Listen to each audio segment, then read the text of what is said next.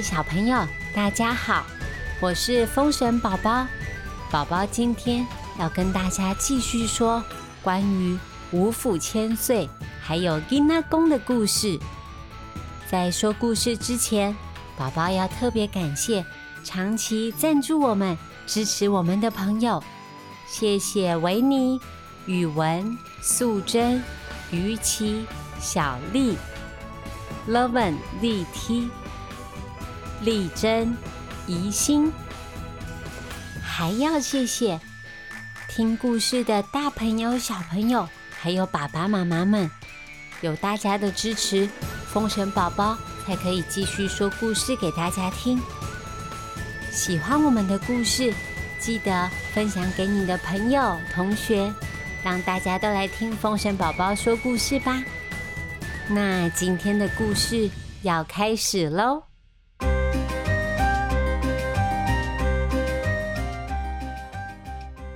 上回说到，五府千岁和金纳公他们在康郎山发生了争执。金纳公为了保护自己的家，率先发动了攻击。他说：“哼，你们竟然敢欺负我，看我的厉害！哈哈！”哈哈哈！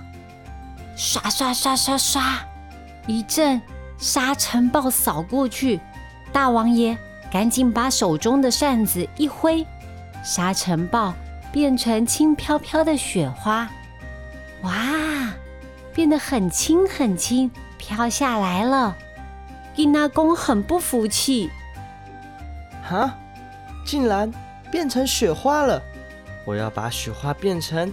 伊布欧纽卡加闪电，伊布欧纽卡加。林纳公转动了长枪，雪花变成了一道又一道的闪电，劈了回去。向来负责带兵的三王爷立刻还击，像打高尔夫球一样，咻，精准的把一道一道的闪电反弹了回去。却被金纳公轻松的闪过了，但是森林里到处都是烧焦味。毕竟金纳公在康郎山修行了很多年，他可以灵活运用当地的天然利器，闪电最后还是造成三王爷头上出现了一道伤痕。哦不，这下子。问题大了，大王爷怕伤害到附近的百姓，一直在克制神力。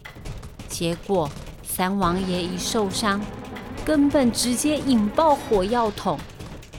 其他几位王爷立刻点起神将神兵，伊那公也召唤出森林里的精灵们。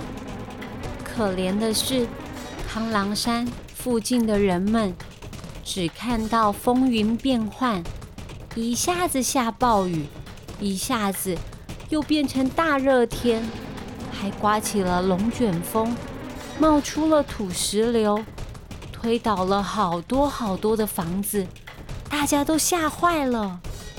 大王爷知道不能让情况更恶化，他把扇子轻轻的挥动。他强制的把异常的天气恢复正常，并且命令所有的兄弟还有部下，通通不准再打了，先回去。剩下大王爷跟金拉公，大王爷轻轻的走到金拉公的身边，用扇子打了他的屁股一下。金拉公摸着屁股说：“哎，你为什么用扇子？”打我的卡称啊！哼，一点都不痛啊！大王爷把他拉到村庄，让他看看美丽的村庄变成什么样子。金纳公看到自己从小长大的地方，房子东倒西歪的，到处都被毁坏了。田里还没有成熟的稻苗，也都被连根拔起。金纳公就像是做错事的孩子一样，手足无措。他说：“天啊，我以前的家都被我自己给毁掉了。”嗯，他心里有满满的后悔。大王爷告诉他：“我们是神明，难道你忘记了吗？我们的职责是保护百姓，你忘记了吗？我们互相打架是解决不了事情的。就算我们有任何一边打赢了。”很多无辜的百姓都会受到伤害。金纳公看向大王爷，他懂了，他终于知道大王爷在说什么了。所以他们两个就合作，发动神力，把稻苗种回田里，倒塌的房子还原，还有破坏的地方。通通都修补起来，最后他们又回到原本放置铜钱和插着银针的位置。不管如何，都不应该伤害无辜的人们。但是这一块风水宝地的所有权，现在应该怎么处理才好呢？诶，我都等了呀，好家在两位个地嘞吼。土地公从土地里冒出来，原来他跑到附近请观音菩萨来帮忙。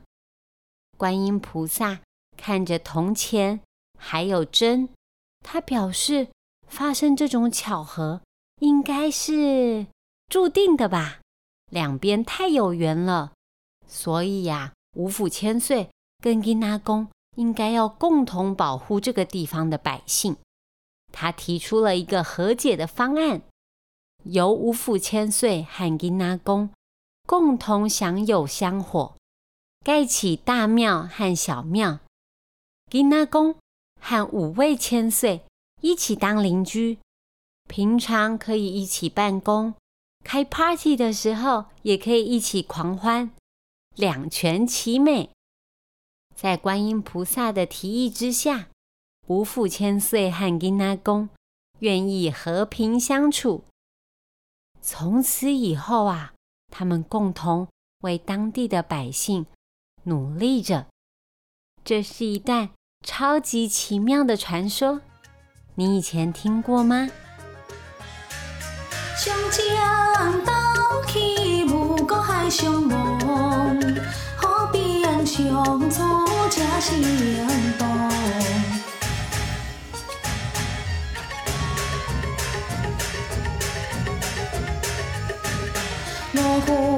千岁。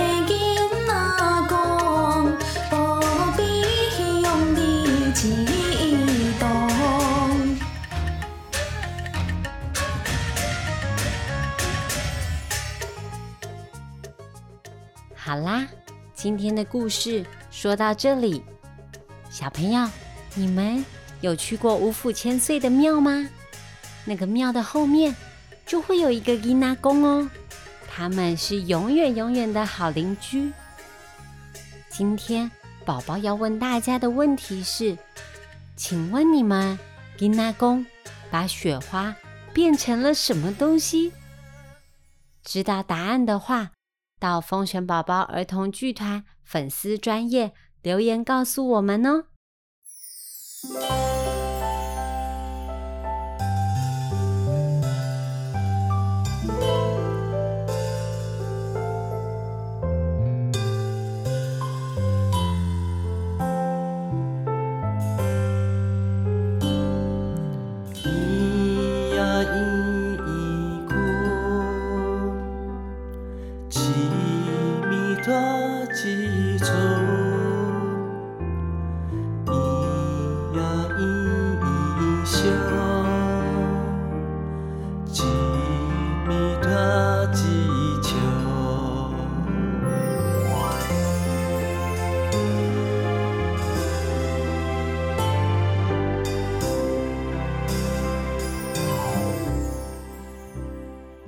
今天最后风神宝宝要教大家的台语是：“这是我家。”这是阮刀，这是我家。